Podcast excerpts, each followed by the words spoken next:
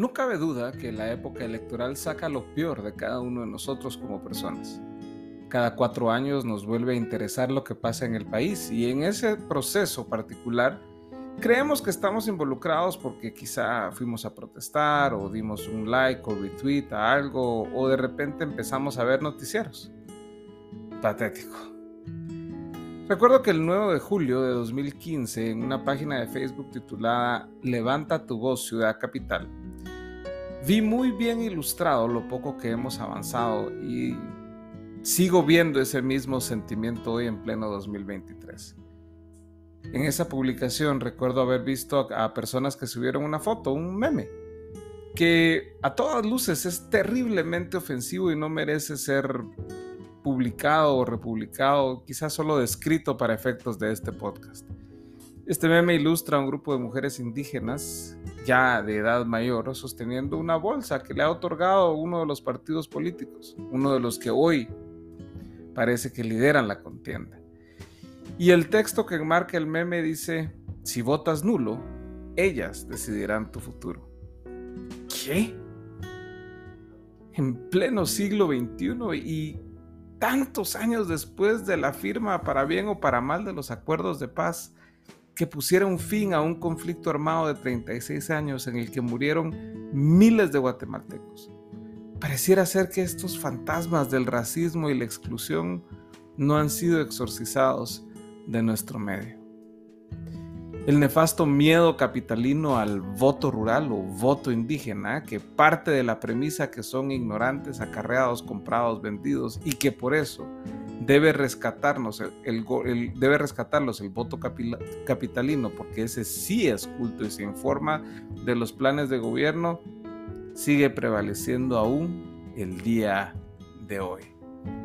Este tipo de memes, páginas y publicaciones siguen alimentando el miedo entre los guatemaltecos y la división sobre la base de etnia y la condición socioeconómica.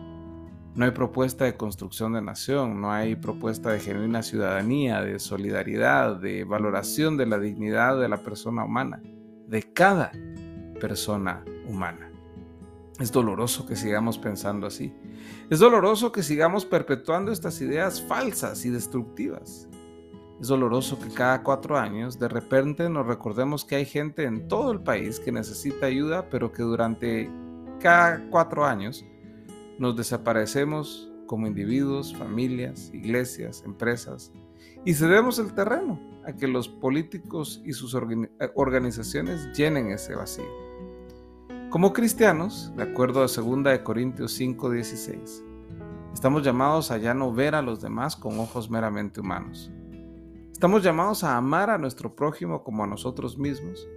Y la parábola del buen samaritano nos muestra que nuestro prójimo es, es una persona, es una persona humana y que es cualquier otra persona humana, aún y quizá especialmente aquellos que son muy diferentes a nosotros.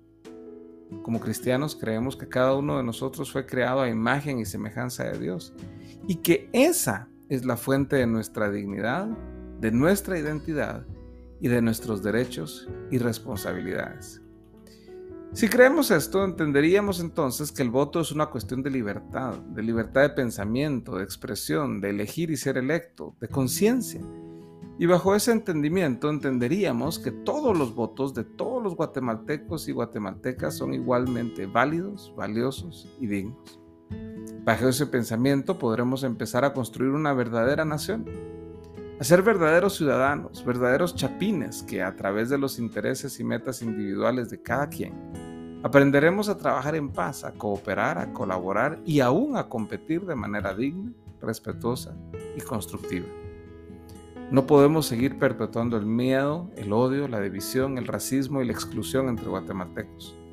La diversidad étnica y cultural que tenemos nos enriquece y a pesar de que hace complicado muchas veces entendernos y ponernos de acuerdo, es esa diversidad y el debate libre de las ideas la que nos terminará sacando del hoyo en el que hoy estamos.